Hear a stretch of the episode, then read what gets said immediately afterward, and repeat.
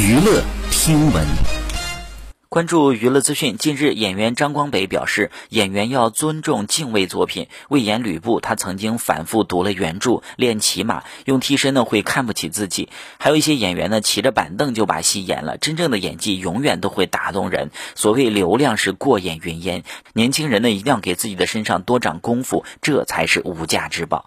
好，以上就是本期内容，喜欢请点击订阅、关注，持续为您发布最新娱乐资讯。